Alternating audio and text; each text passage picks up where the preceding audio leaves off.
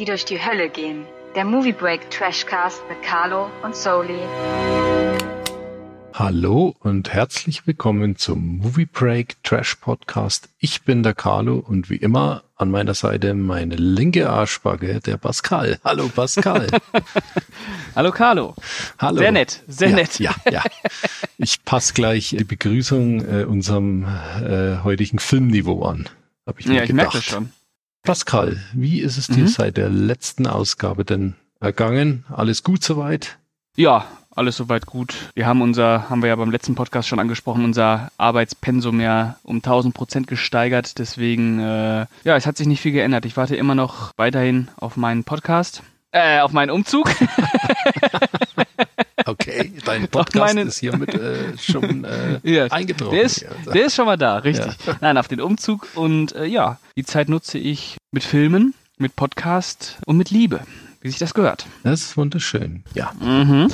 ja. Filme äh, werde ich äh, den Monat wahrscheinlich weniger gucken, weil äh, mich Last of Us 2 auf Trab hält. Aber ich bin guter Dinge, dass ich da relativ fix durchkomme. Ja, das ist ein ordentlicher Zeitfresser. Ja, 35 Stunden, wenn man alles macht. Eieieiei. Aber gut.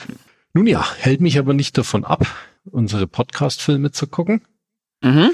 Und äh, wir haben uns ja für diese Ausgabe wieder gedacht, machen wir wieder eine XXL-Bombe draus. Ja. und besprechen gleich drei Kracher. Dieses Mal werden wir uns Ah. mit harte Jungs aus dem Jahr 2000 beschäftigen, mit Time Machine ja. aus dem Jahr 2002 und zu guter Letzt mit Roland Emmerichs 10.000 BC aus dem Jahr 2008. Ja, was soll man dazu sagen? Bunte Mischung. Bunt. Ja, bunt. Sehr bunt. Sehr bunt. Lange Rede, kurzer Sinn. Wir starten mit harte Jungs, chronologisch im Jahr 2000. Wenn der Mann von der Frau erregt wird, er diese Frau ganz doll lieb hat. Dann schießt ganz viel Blut runter in seinen Lulu. Harte Jungs. Eine Bernd Eichinger Produktion. Meine Frage gleich an dich. Wann hat dein Penis das erste Mal mit dir gesprochen? Äh, ja. Ich, ich sag einfach mal, wenn ich den Film das erste Mal gesehen genau. Ja. Äh, ich weiß noch, dass ähm, dieser Film damals, als der rauskam, war ich noch zu jung, da war ich neun. Oder nee, da war ich erst acht.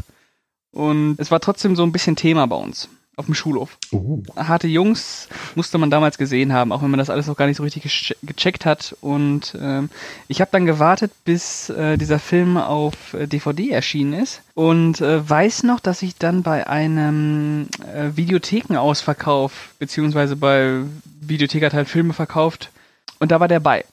Dann habe ich mir den gekauft, habe ihn mir dann abends angeschaut und habe gedacht, boah, ja, jetzt hast du einiges gelernt. Jetzt, jetzt, jetzt weißt du, was die Frauen wollen und äh, du bist ganz normal und äh, ja, genau. Also schön, ich, ich schön. glaube, dass das äh, ja so wie das halt ist, wenn man den mit 10, 11 guckt, ne? Ja, Schon fa faszinierend. ja. Ich, äh, ich war ja im passenden Alter für den Film damals. Ich habe, ja, v- 14, 14 war ich. Mhm. Und habe ihn zu meiner Schande, ist mir jetzt eben wieder eingefallen, äh, wie ich ihn geguckt habe. Ähm, ich war sogar zweimal im Kino. Weil er so gut war. Ja, also ich habe die dunkle Erinnerung, dass die Kinos voll waren damals. Also Das, der war sehr erfolgreich. ja, ja, der war sehr erfolgreich. Also Samstagnachmittag, äh, 15 Uhr Vorstellung, Bombe, voll. Mhm. Und auch beim zweiten Mal, wie ich drin war, kann ich mich entsinnen, dass das Kino bis zur letzten Reihe ausverkauft war. Ja. Waren natürlich andere Zeiten. Und er kam natürlich im passenden Moment ins Kino, weil ja im Januar erst American Pie diese Teenie-Komödienwelle wieder losgetreten hatte. Ja. Und Diese äh, etwa, etwas schlüpfri schlüpfrigere. ja. Und Ne? das war natürlich dann die deutsche Antwort auf American Pie. Genau.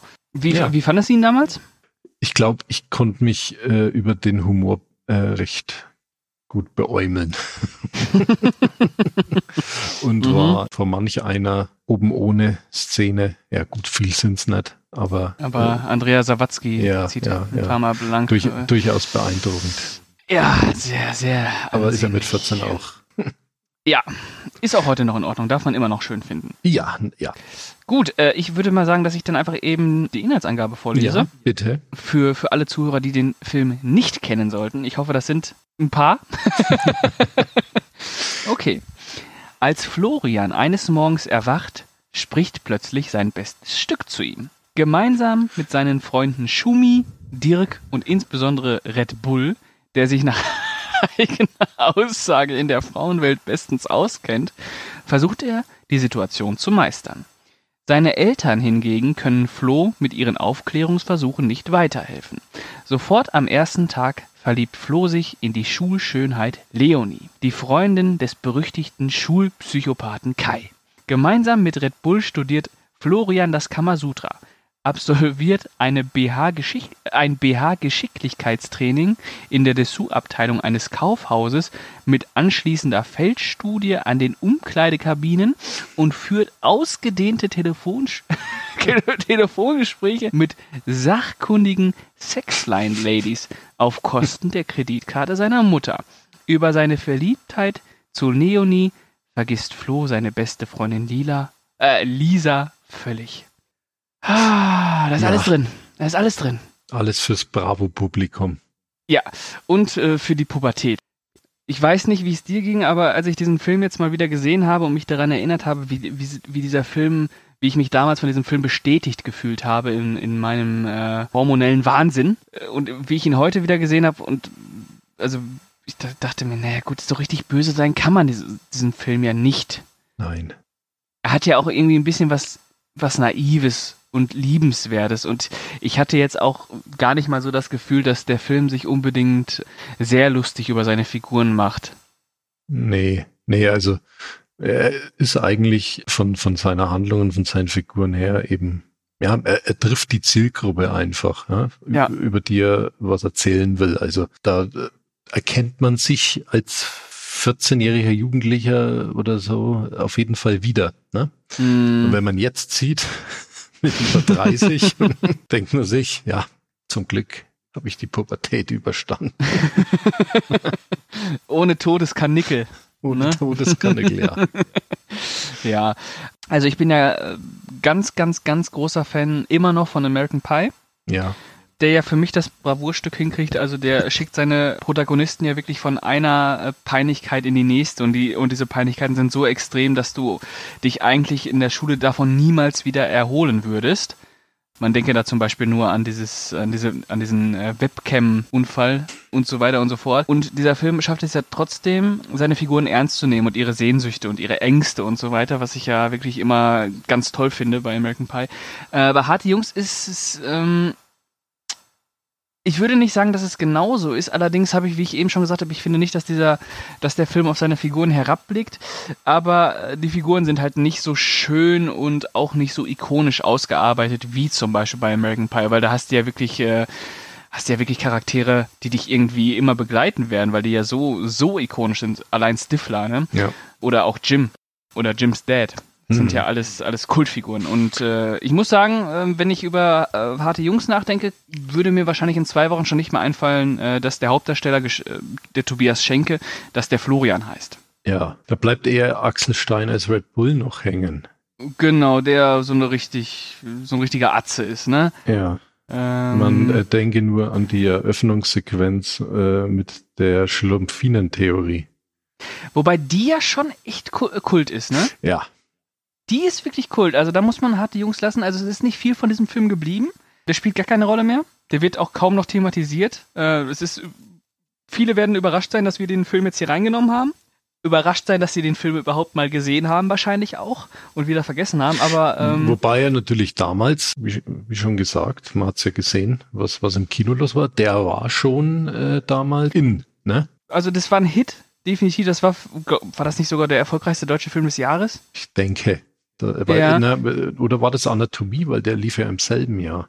Ja, einer von den beiden auf Ja. jeden Fall. Aber das ist so ein Film, der halt nicht in Erinnerung bleibt. Ja, Aber ganz, ganz ehrlich, also, also ich habe jetzt keinen Gag mehr erwischt, der mich heute noch zum Lachen gebracht hat. nee, natürlich, aber du bist ja auch etwas. Nee, älter. aber äh, das, das ist aber auch das Gute an American Pie, ne? Der hat halt immer noch so, so Gags, wo du auch heute noch drüber lachen kannst. Ja. Und, und halt auch Figuren, die du lieb haben kannst. Also der Tobias Schenke, dieser Florian, die Hauptfigur, die ist, äh, die ist nicht unsympathisch, Nee, aber der hat halt kein Charisma, finde ich. nee. Ja, es war da der Versuch vom deutschen Kino gleich das amerikanische Kino, das so erfolgreich dann eben mit diesen Genre-Dingen äh, wie Scream, dafür dann Anatomie und eben American Pie, dafür harte Jungs da, da Mhm. eben äh, auch ja, Kasse zu machen. Hat ja Wie's da- geklappt. ja, wie es immer so ist äh, dem deutschen Film. Ja, sie könnten es vielleicht, aber sie kriegen es irgendwie nicht richtig hin. Es, ist, es fehlt halt irgendwas, damit es sich festsetzt in deinem Gedächtnis. Ja, Aber das stimmt.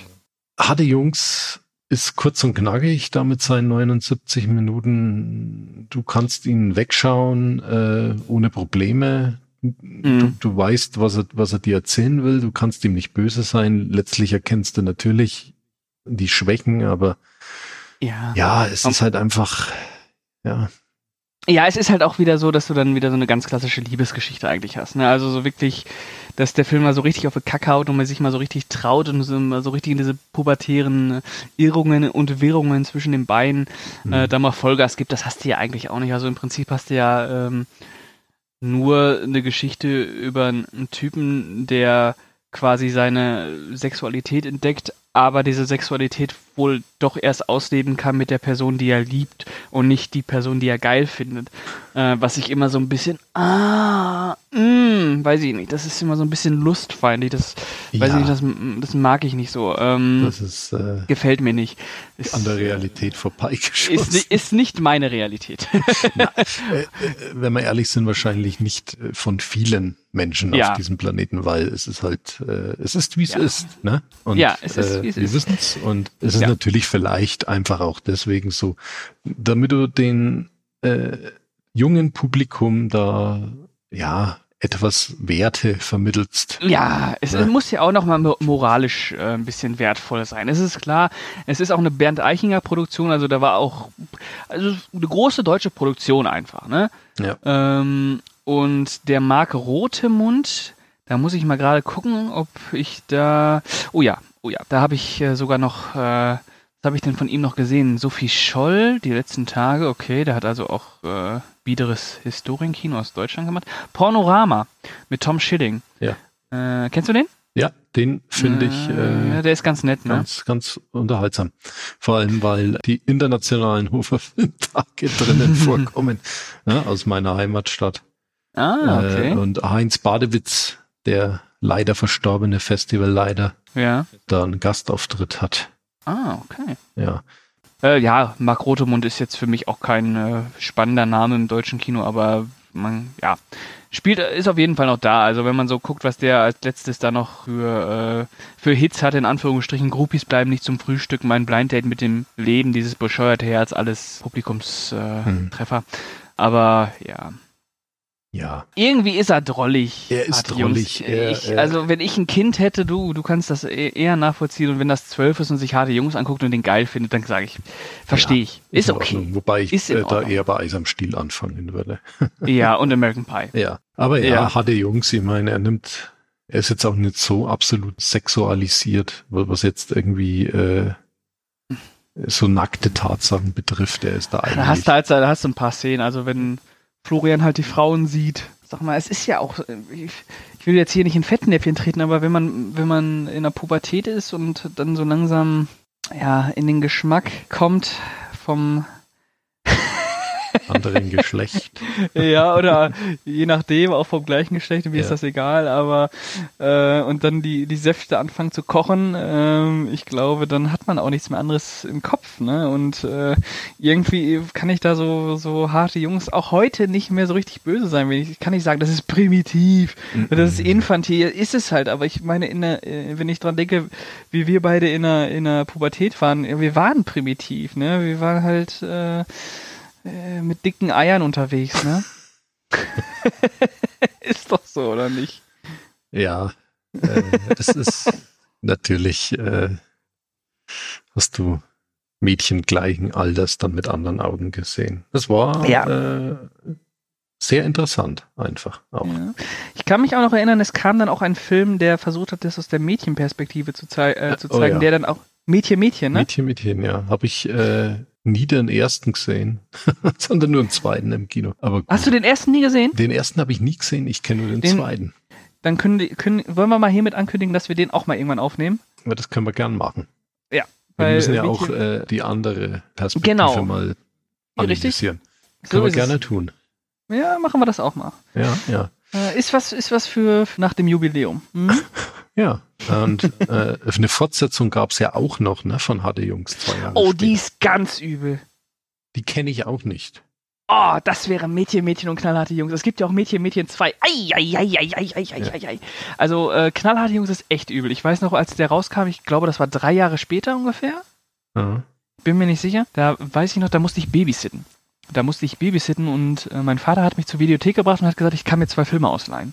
Und äh, zu diesem Zeitpunkt war Knallharte Jungs neu draußen. Natürlich habe ich den direkt mitgenommen und war spitz wie Nachbars Lumpi, äh, weil ich sehen wollte, wie die, wie die, wie die spannende Geschichte um, Thomas, äh, um Florian und Red Bull weitergeht. Und äh, dann habe ich den gesehen und ich war äh, sehr, sehr abgeturnt davon, weil der, der ist echt unangenehm. Also der ist echt äh, sexistischer Scheißdreck. Und der geht dann auch so auf die Pipi-Kaka-Ebene. Okay. Aber ja, Trashcast ist für alles offen.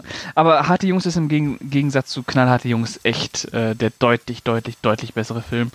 Und äh, was nicht heißt, dass es ein guter Film ist, der ist nicht zeitlos.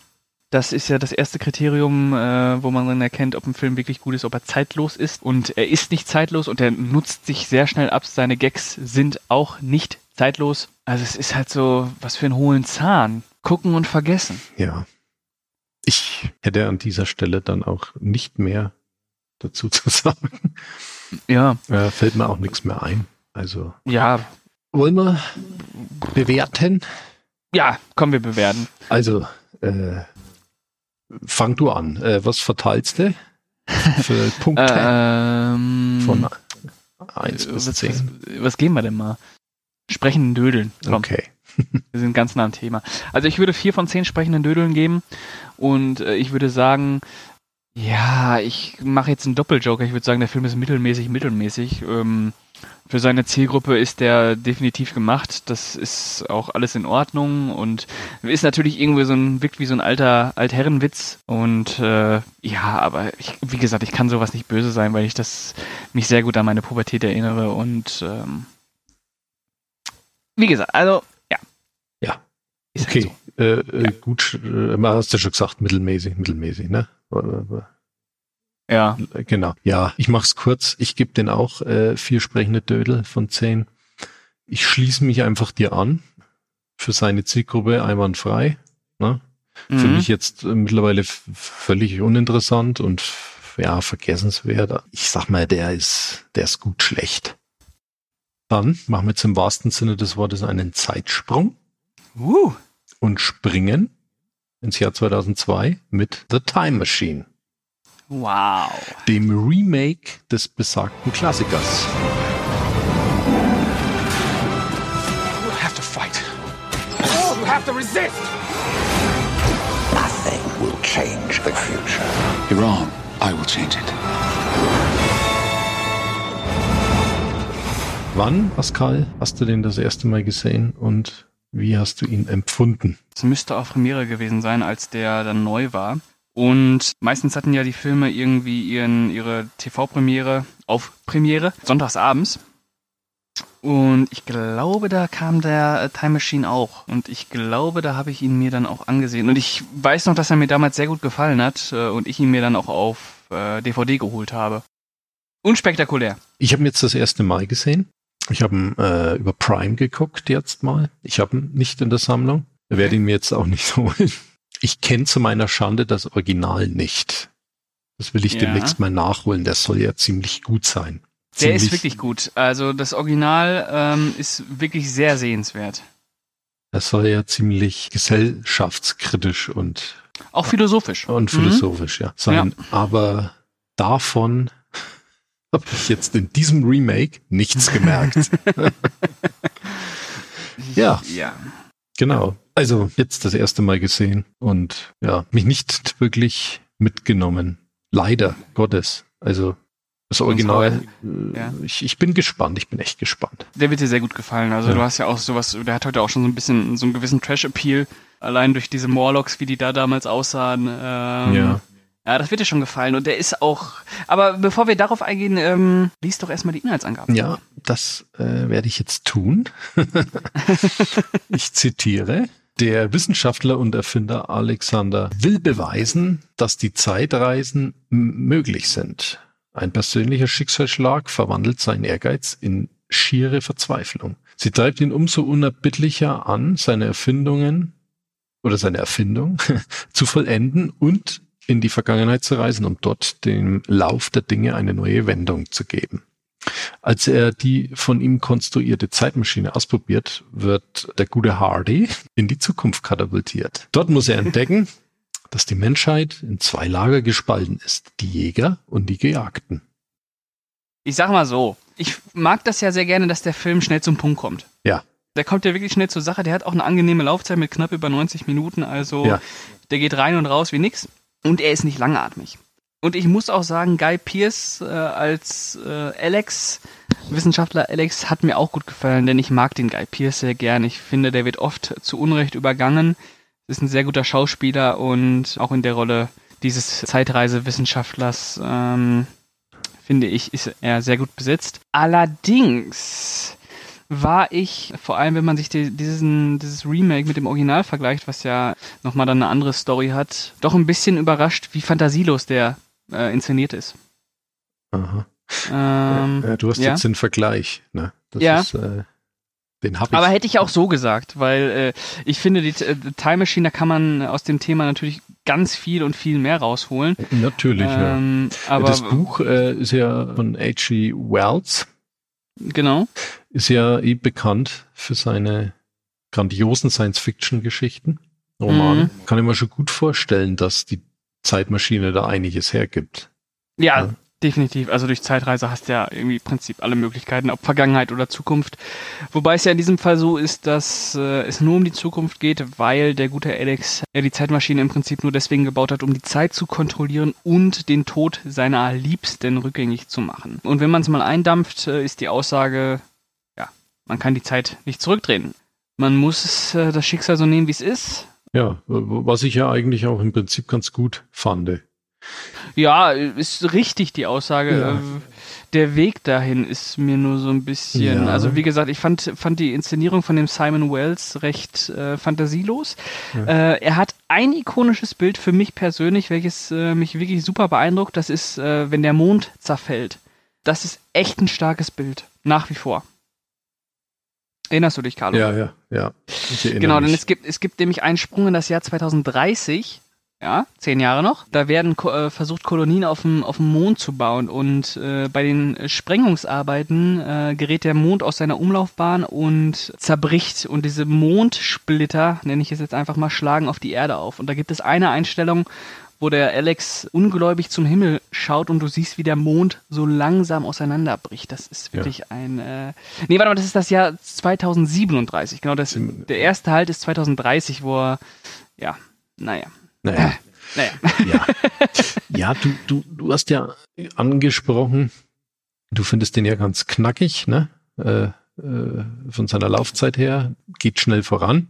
Mhm das ist ein Punkt, den mochte ich überhaupt nicht, weil ich fand, irgendwie, der, der soll mir mal hier schön langsam alles aufbauen. Ne? Mhm. Der Film. Und das, das, das ging mir zu schnell, weil, weil ich immer dachte, der, der hat eigentlich so viel mehr zu erzählen und jetzt, jetzt hetzt der hier. Ne? Ja. Und äh, äh ich fand, dass ja, dass er anfänglich, äh, ich habe da immer äh, so eher drauf gewartet, ja, dass er da jetzt bei dieser, in, in dieser Zeit äh, äh, gleich rauskommt und äh, mehr Zeit dort verbringt in dieser Morlock-Zeit da. Mhm. War ja nicht, äh, es, es ging ja erstmal mal hier dieser Stopp, dann dieser Stopp, ne? Bis er dann, ja, es gibt drei Stopps, glaube ich, ne? Ja, und äh, ja, also irgendwie, ich fand diesen Aufbau einfach von Anfang bis zum Schluss höchst merkwürdig. Irgendwie völlig zerstückelt Völlig Mhm. zusammengeschnitten äh, aus verschiedenen Versatzteilen, die dann irgendwie das Ganze ergeben haben. Ist mir jetzt nach Recherchen auch völlig klar, weil ja die Produktion dieses Films ja absolut wahnsinnig gewesen sein muss. Auch wirklich, erzähl.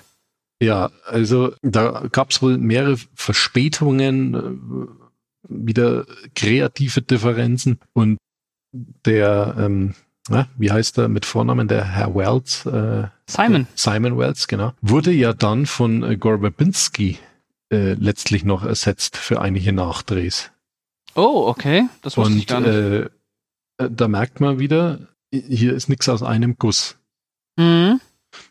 Und der hätte ja ursprünglich schon im Jahr 2001 starten sollen, der Film. Und hat sich dann eben durch diese ganzen Produktionsverzögerungen erst bis ins Jahr äh, 2002 dann hingezogen. Wo er dann ja dann letztlich dann auch ins Kino kam. Ja, Ja. also da gebe ich dir auf jeden Fall recht, weil diese, diese, dieses Tempo ist natürlich äh, Fluch und Segen zugleich. Also ich mag es immer sehr gerne, wenn ein Film schnell zum Punkt kommt. Das gibt dann ein bisschen äh, Geschwindigkeit und äh, vielleicht lag es auch daran, dass ich, dass ich das Original kenne und äh, mir gedacht habe, ja gut, komm. Äh, kommen wir schnell zur Sache. Ich weiß, warum du reisen willst. Ähm, leg mal los. Aber du hast natürlich auch recht. Es fehlt natürlich das emotionale Fundament, um wirklich mit dieser Figur, mit diesem Alex äh, mitzufühlen und mitgerissen zu werden. Das ist äh, absolut klar. Und äh, die Zwischenstopps, die, äh, ja, die sind so, wie ich schon gesagt habe, so fantasielos. Also Ja. äh, du hast halt einmal so eine total durchtechnisierte Zukunft. Dann hast du beim nächsten Zwischenstopp, ja, wird die Rechnung dafür bezahlt, dass wir so viel versucht haben, dass wir zu weit gehen. Was ja auch schon angedeutet wird zu Anfang von einem Kollegen von dem Alex, der sich denkt, ja, vielleicht gehen wir irgendwann zu weit und das ist ja eigentlich auch ein Thema, was, was das Original, äh, womit sich das Original sehr beschäftigt. Ob Fortschritt immer wirklich positiv sein muss, äh, sei, äh, ist. Ah, ich bin ganz nervös, wenn ich über die äh, Zeitmaschine spreche, du merkst es. Es Ja. macht mir Angst. Technik macht mir Angst. Ja, 4K. Oh, ob, ob, das, ob das wirklich immer positiv äh, konnotiert sein muss, Fortschritt, ja. Und ich muss natürlich auch sagen, wenn er dann 800.000 Jahre in die Zukunft reist und äh, quasi bei einem, einem Volk ankommt, das lebt wie im Mittelalter oder quasi mittelalterlich, äh, Mittelalter, Steinzeit meine ich, und äh, quasi steinzeitlich lebt, äh, ja, pff, fand ich jetzt auch nicht sonderlich äh, spannend. Nee, vor allem, ähm, ja, äh, da wird dann auch alles ganz schnell abgehandelt und äh, der Film will dann nochmal Schauwert dem Angriff der Morlocks bieten. Mhm. Die Morlocks gucken lustig aus. Ja. Sie könnten finster und gefährlich ausgucken, aber irgendwie. Also ich finde äh, ihre Machart gut gemacht, äh, da sie tatsächlich nicht digital sind oder Ja. äh, Ja. ja, also sind eigentlich gar nicht digital, Ja, das ist Masken und Kostüm, ja. Maske und Kostüm, aber die Masken sind etwas schlecht getroffen. Also die gucken irgendwie aus wie ja wie Mumien Mit Glubschaugen. mit Klubschaugen, ja. Ja. Und äh, ich habe, ich fand auch diesen, diesen Konflikt, der da jetzt irgendwie versucht wurde, ja, äh, die, das böse Volk von unten und das, es hat, hat mir alles nicht zugesagt. Also das war so, das war, keine Ja, und da soll ja eigentlich äh, der Originalfilm ja so toll sein, weil da hier von einer Zweiklassengesellschaft die Rede Genau, ist. genau, und, das und ist da, wirklich- Da, da, da wird ja jetzt äh, in dem, in dem Remake ja überhaupt nix irgendwie angesprochen oder Nein. irgendwie aufgezeigt. Das sind halt einfach diese Höhlenmenschen. Ja, die leben Und- da halt und die holen sich ab und zu mal einen, äh, einen Menschen, um äh, ihren Hunger zu stillen und das war's. Ja, ja und mehr Äh, wird da und- auch nicht erklärt. Ja, und, Und, da äh, gibt es auch diese, diese Szene, wo dann, wo Alex dann nach unten geht und auf den, auf den Obermorlock, gespielt von Jeremy Irons, äh, es tut mir sehr leid dafür, trifft und dann auch so, auch nur so, nur diese Szene dafür da ist, damit er erkennt, ah ja, okay, ja, ich kann die Zeit nicht zurückdrehen, alles klar, mhm, okay. Ja. Ja, das, was äh, erfahren über die Morlocks äh, kann man in dem Remake nicht. Nicht, ja. Stimmt. Also äh, der Film lässt dich da völlig allein, weil er ja vielleicht dann hinten raus äh, fehlt dann die Spielzeit auch einfach und dann äh, muss man schnell zum Ende kommen irgendwie. Ja. Und Ja. Ja. Und das wirst du dann auch erleben. Das ist äh, im Vergleich zum, zum Original, dass da, dass das ganz anders ist. Also ja, es ist im Prinzip auch, also die, beide Filme gehen vollkommen unterschiedlich mit der Zeitreisethematik um und mit welchen Themen sich da beschäftigt werden. Der erste Teil hat auch so eine schöne Leichtigkeit, während ähm, das Remake so temporeich ich das auch fand und ich wie gesagt, ich kann nicht sagen, dass ich mich gelangweilt habe, aber ich habe mich unterfordert gefühlt. Und das Remake ist ja dann doch sehr ernst. ja, mir fällt nichts weiter dazu ein. Das ist auch wieder, es ist, äh, ja, es ist ein Film, der mir, mir völlig kalt gelassen hat. Also, äh, Ja. ja, man hätte vielleicht also- ein tolles Remake daraus machen können, zeitgemäß. Man hätte dann eine ganz tolle Geschichte über Verlust machen können und über die Akzeptanz von Vergänglichkeit. Äh, man hätte da ganz viel reinbringen können. Man hätte dann auch einen total fantastischen Abenteuerfilm machen können mit tollen Bildern und, und, und, und, und. Äh, aber wenn du mir jetzt sagst, dass die Produktionsgeschichte Geschichte so schwierig war, dann verstehe ich das. Äh, kann ich es irgendwo nachvollziehen, dass dieser Film jetzt letztlich so aussieht, wie er aussieht und warum er auch so kurz ist. Also, ja, hätte man deutlich mehr rausmachen können, natürlich. ja, definitiv. Also wirklich tolles Science-Fiction-Abenteuer mit, mit, mit einer Aussage, Mit Tiefe, mit Tiefe, ja, hätte, hätte geklappt, aber ja, es ist einfach vorbeigeschrammt. Ja, es ist ein, ein sehr oberflächlicher Film, der so versucht, aber es nicht klar, äh, es nicht schafft, so ein bisschen auf Blockbuster zu machen. Äh, ja, äh, nee. Also äh, dieser Simon Wells, ich weiß gar nicht, hat er hat er noch irgendwas gerissen? Ja, dann, Prinz, Prinz ich glaube eher, dass der dann mehr Drehbücher verfasst hat. Ja, Milo und Mars hat er danach gemacht, war auch so ein mega Flop. Prinz von Ägypten, Balto, Vier Dinos in New York, Feivel der Mauswanderer im Wilden Westen. Naja, Gut, Ähm, Animationsfilme.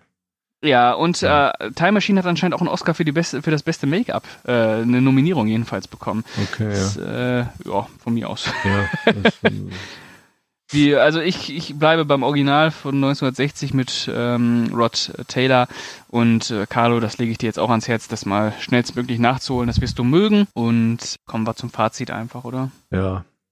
Wobei, ah, ich muss doch was sagen. Was? Den Soundtrack von dem Klaus Badet, den fand ich echt gut. Ja, stimmt. Also, Äh, Äh, das muss ich echt sagen. Also dieses Eloi, Hm? was es da gibt, dieses äh, mache ich jetzt nicht nach, sonst blamier ich mich, aber ähm, das fand ich sehr stimmungsvoll. ja, war so einer der ersten großen Scores von äh, Klaus Badelt. Mhm. Äh, noch vor Flucht der Karibik. Und da, da merkt man, äh, wenn man den Score hört, hier, ja, da ist Abenteuer drin, da ist äh, Science Fiction, da ist äh, das Blockbuster, ne? In, Ja. der, in der Musik. Und äh, ja, aber die Bilder passen nicht ganz dazu. Nee, also naja. Wobei der Klaus Badelt ja auch schon am Score von Gladiator beteiligt war, ne? Ja, der war ja ein Schüler von Hans Zimmer Vom, und vom wenn man sich mit Ja. Filmmusik auskennt, weiß man, dass, dass diese Truppe um Hans Zimmer rum, da, da, da hilft jeder jedem irgendwie aus und äh, Mhm. irgendwo ist eine Note von dem und vom anderen. Deswegen steht ja Hans Zimmer auch immer so in Kritik äh, bei den echten Filmmusikfans, dass der gar nicht so viel selber macht. aber, Ah, aber es okay. war schon immer so Mhm. bei ihm und Okay. das war zu der Zeit Fluch der Karibik und Time Machine, da war das ja ganz, ganz wild. Da, da liest du, wenn du dir mal äh, von den Soundtrack-CDs die, die, die Credits durchliest äh, im äh, Begleitheftchen, da stehen ganz viele bekannte Namen von Komponisten, die ja eh immer mit ihm gearbeitet haben drin und da weißt du dann, naja, da wird der eine oder andere immer irgendwas beigesteuert haben. Ja, okay. Liest man ja auch im Abspann, äh, wenn man mal Ah, okay. aufpasst. Aber gut. Mhm. Ja, ich Ja, gut. gebe mal die Wertung. Mhm. Ich werde, was, was verteilen wir? Äh, eins bis zehn blinde Morlocks. okay. Also ich gebe den Film vier äh, äh, blinde Morlocks. Ähm, ich finde ihn, ja, ich finde, ich finde ihn, ich finde ihn schlecht, schlecht. Und, Wow. Ja, ich finde ihn schlecht, schlecht. Er ist, er, er geht mir so am Arsch vorbei einfach, dieser Film. Ja, wieder mit Potenzial gesegnet und macht nichts draus und, und äh, funktioniert für mich nicht als wirklich guter Blockbuster oder Popcorn-Kino oder kurzweilige Unterhaltung, weil mir alles sowas von dermaßen wurscht ist. Ja gut. Vier Punkte, einfach uninteressant. Okay. Ich würde dem 4,5 von äh, 10 geben. Warum auch immer 4,5. Aber äh, fand ihn also minimal besser als du. Und äh, ich würde ihn mal wieder, wie eben schon, äh, als mittelmäßig, mittelmäßig äh, beschreiben. Ja, und, äh, dann würde ich sagen, kommen wir zum letzten Brett. Zum Brett aller Bretter. Aller Bretter von äh, einem Mann, äh, den ich eigentlich sehr schätze. Aber ja, spring mal in die Steinzeit.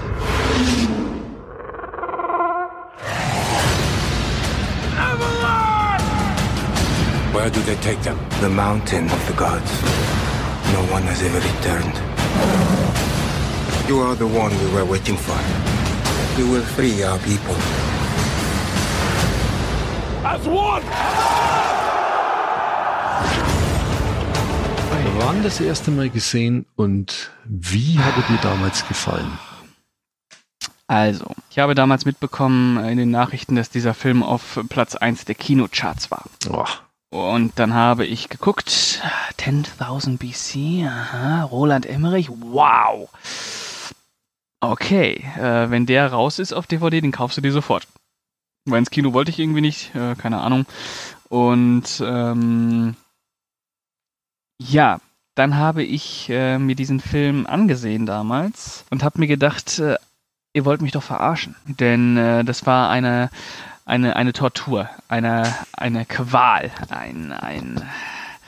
Das war kein Film, das war ein Zustand, das war ein Verbrechen. ähm, ich habe mich äh, da durchgequält, das weiß ich noch. Und Ja. äh, habe diesen Film dann ruhen lassen. Bis heute. ja. Bis zu diesem Podcast. Und äh, Spoiler, es wird nicht besser. Ja, da schließe ich mich an. Ich habe den damals im Kino gesehen. Ich, äh, wie schon gesagt, ich mag ja Roland Emmerich, aber ich weiß auch, dass irgendwo, weiß ich nicht, er einen Verstand zwischendrin jetzt mal verloren hat, offensichtlich. Auch schon Ja. zu dieser Zeit. Ich schätze ihn doch eigentlich schon doch als einen Filmemacher, der eigentlich äh, Kino versteht und ganz sympathisch immer rübergebracht hat, dass er eigentlich nur Blockbuster-Kino machen will, was ja völlig in Ordnung ist, weil er es ja eigentlich, ich sag mal, bis Godzilla Patriot für mich persönlich jetzt gebracht hat. Ja. Mhm. Und dann, ja, so Day After Tomorrow, dann war dann schon, hm, und dann kam, 2012. ja, der kam dann nach 10.000 BC. Ja, ja. Mhm. Ja, und dann, also kam 10.000 äh, BC und ich, ich, ich war im Kino und habe mir nur gedacht, was ist das bitte? Eine Studioproduktion mit dermaßen miesen Effekten, mit einer Geschichte, die ja so beschissen erzählt ist, dass man echt sich die Säbelzahntigerzähne ausreißen könnte. Ja, ich war niedergeschlagen Ja. nach dem Kinobesuch und jetzt habe ich ihn wirklich das erste Mal wieder nach dem Kinobesuch gesehen und ich weiß, warum ich ihn jetzt so lange auch nicht mehr geguckt habe. und Ich werde ihn wahrscheinlich auch nie wieder gucken. Also mein Sohn will mal Roland Emmerich Retrospektive machen oder so irgendwann. Also es war, es war fürchterlich. Also gut. Schli schließe ich mich an. Ich lese mal den Inhalt vor. Ja, lesen wir den Inhalt vor. In grauer Vorzeit lebte der Höhlenmensch noch Seite an Seite mit dem mächtigen Mammut. Ah. Dile, ein junger Jäger eines entlegenen Bergstammes, hat die Liebe seines Lebens gefunden. Die wunderschöne Evole. Oder Evolet, eins von beiden. Evolet, glaube ich. Evolet.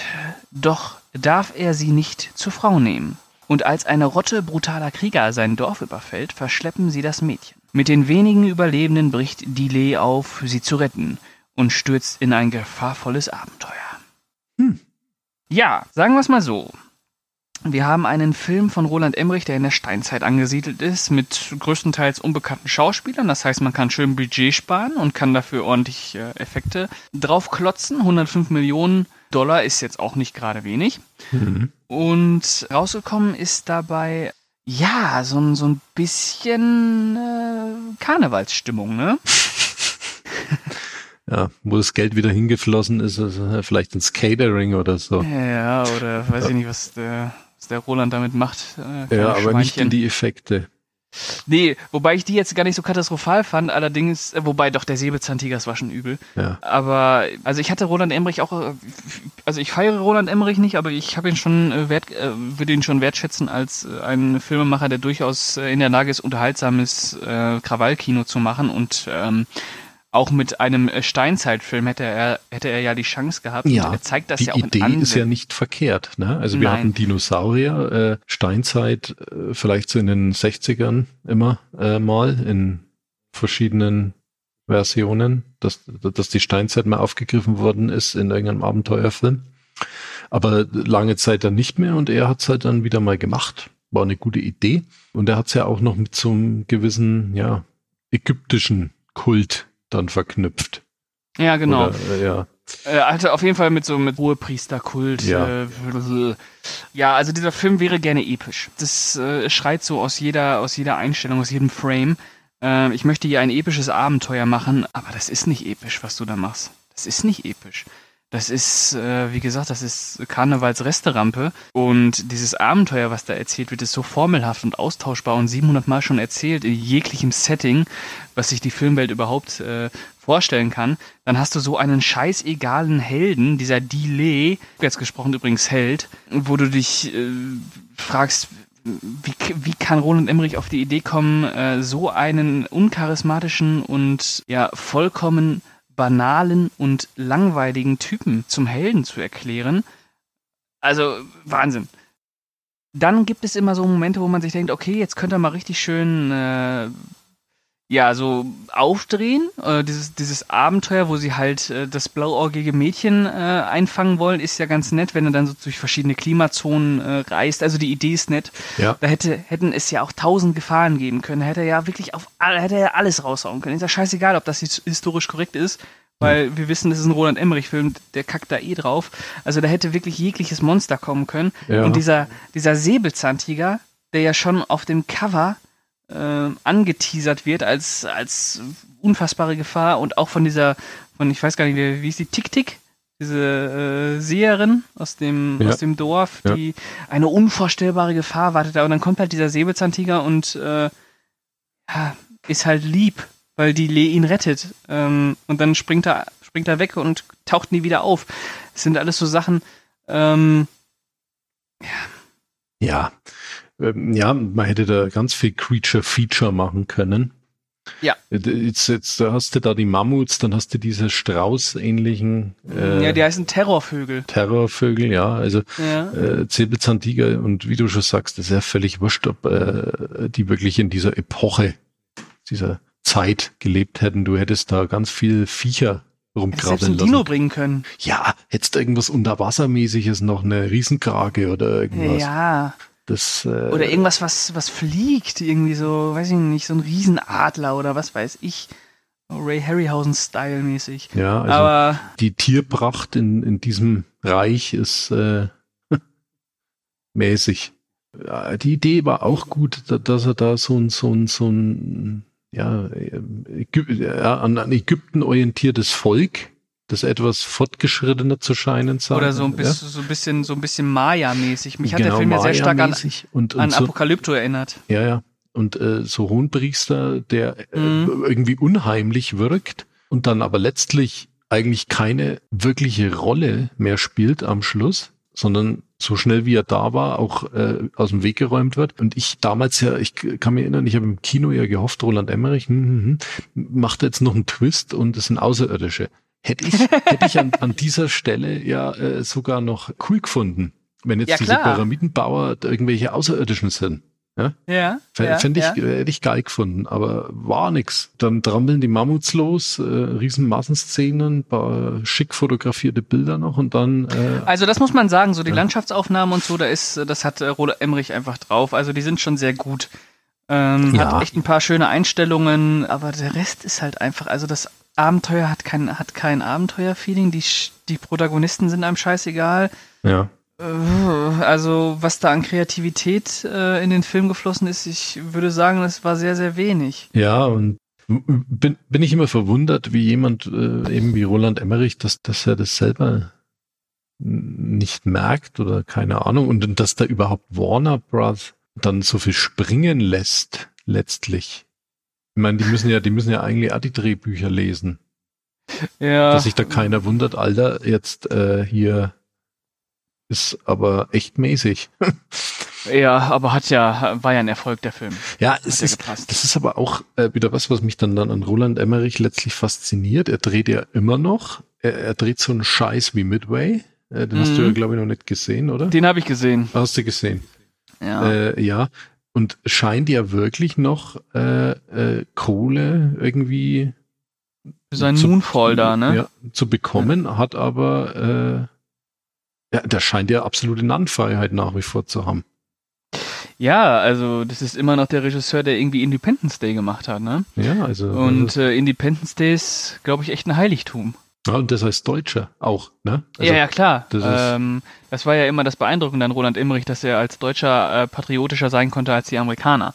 Das lieben die natürlich. Und ähm, man muss halt auch dazu sagen, also Independence Day gehört einfach zu den, zu den einflussreichsten und wichtigsten Blockbustern aller Zeiten. Ja. Wenn es diesen Film nicht gegeben hätte, würde das Blockbuster-Kino heute anders aussehen. Und man muss ja auch dazu sagen, auch wenn er jetzt zuletzt Flops hatte, Midway oder auch ähm, White House Down und äh, ich weiß gar nicht, der zweite Independence Day ist natürlich auch unter den Erwartungen geblieben, aber ich glaube, da war das Einspielergebnis sogar noch okay. Er hat halt keinen Knaller mehr gehabt seit äh, 2012. Aber ich glaube, der Roland Emmerich ist wirklich ein Regisseur, der sich noch aussuchen darf, was er machen, äh, was er machen will und äh, auch das entsprechende Geld kriegt. Äh, Das betont er ja auch immer in Interviews, dass ihm das wichtig ist, äh, dass er viel Geld zur Verfügung hat. In 10.000 BC hatte er viel Geld äh, zur Verfügung, hat es aber leider nicht genutzt. Dieser Film hätte auch 30 Millionen Euro kosten können. Dann hat er ja diesen, dieser Harald Kloser ist ja jetzt dann immer, immer beteiligt gewesen an seinen Filmen. Da hat er, glaube ich, sogar mit einem Drehbuch gearbeitet, wenn ich mich jetzt nicht Äh, recht. und der Harald Kloser war, glaube ich, auch bei der Musik Ja, verantwortlich. der ist auch Komponist und ausführender Produzent war er, glaube ich, auch bei 10.000 BC. Ja. Also mit dem dreht er jetzt äh, immer wegen so sein Ding und aber so Ja. richtig äh, den kre äh, kreativen Input geben die sich offensichtlich nicht. Nein. Mit wem ist der Roland Emmerich eigentlich zusammen? Ist der mit dem, ist der mit dem Harald? Äh, nein, nein, Harald? nein, nein, nein, nein, Nein? Der hat, äh, glaube ich, einen, einen jungen, ganz äh, jungen. Ah ja, der Oma, Oma des, Oma des Soto. Ja. Äh, 33 Jahre jünger. Okay. Ja. Ja, schmecken lassen. Ähm. ja, ich finde, finde, ich weiß nicht, ob du, ob du diese Geschichte kennst äh, von Brad, kennst du Brad Easton Ellis? Nee. Das ist der Autor zum Beispiel von American Psycho. Äh, äh, ach ja, ja, gut. Ja, okay. Brad Easton Ellis. Ja, Und, habe ich aber äh, nie groß damit Ja, befasst, und ja. der hat ja auch immer Podcasts und Ja. äh, der hat wohl auch mal gesagt, dass es wohl in, äh, in Hollywood äh, ganz große äh, pädophilen Ringe äh, und Feiern gibt und äh, der Roland Emmerich äh, soll da wohl äh, auch des Öfteren Gast gewesen sein. Also der sich wirklich äh, jüngere Männer oder Jungs äh, da ausgesucht hat. Und äh, seitdem ich das gehört habe, ich weiß nicht, wie, wie, wie viel Wahrheit da in den Worten steckt. Ich Ja. halte Brad Easton Ellis nicht für einen für einen Laberkopf. Ähm, und das, seitdem ist das immer so ein bisschen Ja, so komisch. Ist, äh, ja, ähm, also Roland Emmerich ist macht ja immer einen sympathischen Eindruck, schon immer. Ja, ja. Äh, gut, er ist äh, homosexuell, äh, hat das er ja heißt nix. relativ äh, spät, glaube ich, bekannt gegeben. Mhm. Also in den 90ern wusste ich es noch nicht. Ich glaube, das kam dann erst mit der Zeit. Aber ich, ja, ich, ich finde ich dann doch immer, wenn du so die Leute siehst und dann, dann kommt da irgendwas raus und äh, wenn du jetzt, na gut, wenn der jetzt da auch noch auf solchen Partys rumstreunert, wusste ich jetzt bis jetzt noch nicht. Ne? Du Mhm. hast mir gerade äh, was Neues erzählt, aber ja. Also gut, sein, sein Ma Mann ist ja wohl äh, volljährig. Ja, also der ist über Dann 20, ist ja- aber trotzdem. Ja, es ist okay dann, ne? aber äh, schon allein immer die Vorstellung, dass die da irgendwo auf solchen Partys da rumlungern, Ja, es ist so ein ist, bisschen. äh, finde ich dann. Aber das, das, das hat jetzt hier erstmal, Ja. also ich wollte, wollte ich nur mal anmerken, Ja. aber ähm, wie gesagt, der Roland, äh, ich werde mir auch immer noch weiterhin alle Roland Emmerich-Filme angucken, weil es ist, kann halt immer noch mal was Geiles kommen, so, ne? Ja. Und, äh, aber wie gesagt, 10.000 BC ist, glaube ich, sein schwächster neben äh, dem zweiten Independence Day. Ja, Würde ich sagen. Äh, Midway ja. fand ich marginal besser. ja. Äh, Wobei der echt hässlich war. Eieiei, sah der scheiße aus. Midway, ja. Der, der, das ist wär- also ein anderes Thema. Ja, und äh, wie gesagt, also Apokalypto von Mel Gibson ist ein Jahr vorher erschienen und hat ja eine relativ ähnliche Geschichte, so die Verschleppung von einem Dorf hin zu einer, in Anführungsstrichen, Hochkultur, wo ein Hohepriester Menschenopfer äh, darlegt und ähm, versklavt. Dem Unterschied, dass äh, Apokalypto, von dem ich ja aufgrund sein, seines Inhalts kein großer Fan bin, aber als Abenteuerfilm und Actionfilm halt total reinhaut. ja, Ne? man macht er auf jeden Fall. Aber das, was Roland da gemacht hat, bin ich schon enttäuscht. Ja, Da bin ich auch ein bisschen äh, erschreckt, ähm, äh, erschrocken gewesen, wie billig äh, und vorhersehbar und äh, schmucklos und äh, unkreativ äh, unser, unser Spielbergle da zu Werke geschritten ist. Spielbergle, ja. Unser Das Spielbergle. Ja, ich, ich hätte einfach mehr erwartet. Äh, er hätte eine gute Sause werden können in der Steinzeit. Ja. Vielleicht mit Alien Power dann am Schluss. ja, Aber, oder äh, einfach mit mehr Monster Power. ja, ne? Mauer, ja, auch Monster Power. Aber nee, also ich äh, war, was war wieder mal erschüttert und ich weiß, warum ich mich 2008 im Kino so gefühlt habe und das ist es äh, kann Roland Emmerich eigentlich besser. Kann er besser, viel, viel besser. Naja. Ist einfach so. Okay, kommen wir zur Bewertung, oder? Ja. Ich fange an. Ähm, Säbelzahn. Was geben wir denn? Was geben wir denn mal? Äh, ertrinkenden Säbelzahntigern. Ja. Ich würde dem Film zwei von zehn äh, ertrinkenden Säbelzahntigern geben und äh, sage, der Film ist schlecht, schlecht. Gut, ich nehme, ich gebe, ich gebe noch drei äh, absaufende Säbelzahntiger, äh, aber er ist echt schlecht, schlecht. Ja, schlecht, schlecht. Gut, Carlo. Dann äh, Ja, würde ich sagen, sind wir wieder mal am Ende so und ist es. Im Eiltempo irgendwie, ne? ja, Wir müssen noch lernen, ruhiger zu werden. ja, na gut.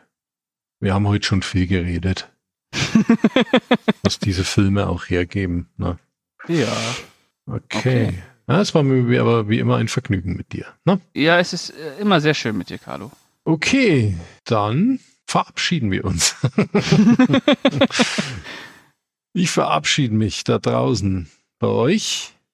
Will Mhm. euch natürlich nicht verheimlichen, wo ihr uns hören könnt. Mhm. Natürlich auf der Movie Break Website direkt, aber Mhm. auch bei YouTube, bei Spotify, bei Deezer, iTunes und Podigy. Wow. Müsste passen, ne? Müsste passen. Also, danke fürs Zuhören. Danke, Pascal. Und die letzten Worte gehören dir. Ja, ich bedanke mich natürlich auch wieder bei äh, dir, Carlo. Es war mir ein großes Vergnügen, diese drei Filme äh, mal wieder zu sehen. Und ja, das nächste Mal gibt's die Jubiläumsfolge. Da ist der Stu wieder da. Da haben wir auch zwei Schmankerl schon ausgesucht. Also da könnt ihr auf einiges gespannt sein. Genau, und das wird auch die erste Ausgabe aus Berlin. Also erwartet da mal ruhig einen neuen Pascal, einen, einen, einen entfesselten Pascal. Einen schwer äh, betrunkenen. Äh, Unter anderem. ja. Genau. Und ähm, dann würde ich sagen, danke fürs Zuhören, danke Carlo fürs Moderieren und danke für deine Zeit und bis zum nächsten Mal. Adios.